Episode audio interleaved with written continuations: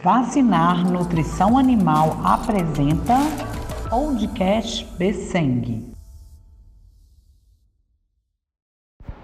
Belo Horizonte, 20 de abril de 2023.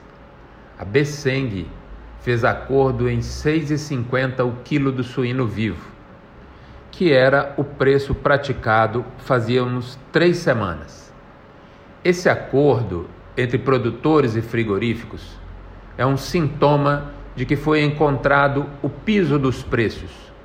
E por isso houve a convergência entre as partes, entre os dois lados, que não era conseguida fazia algumas semanas.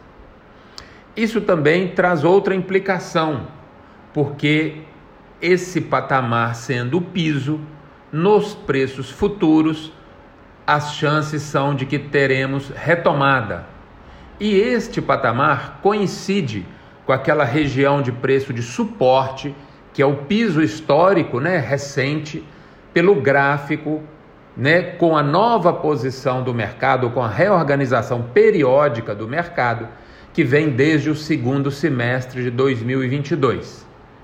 Então, nós estamos, do ponto de vista tanto é, da informação gráfica, como da vida real, do mercado e das negociações, atingindo aí, sugerindo que estamos no piso e daqui para frente é só retomada.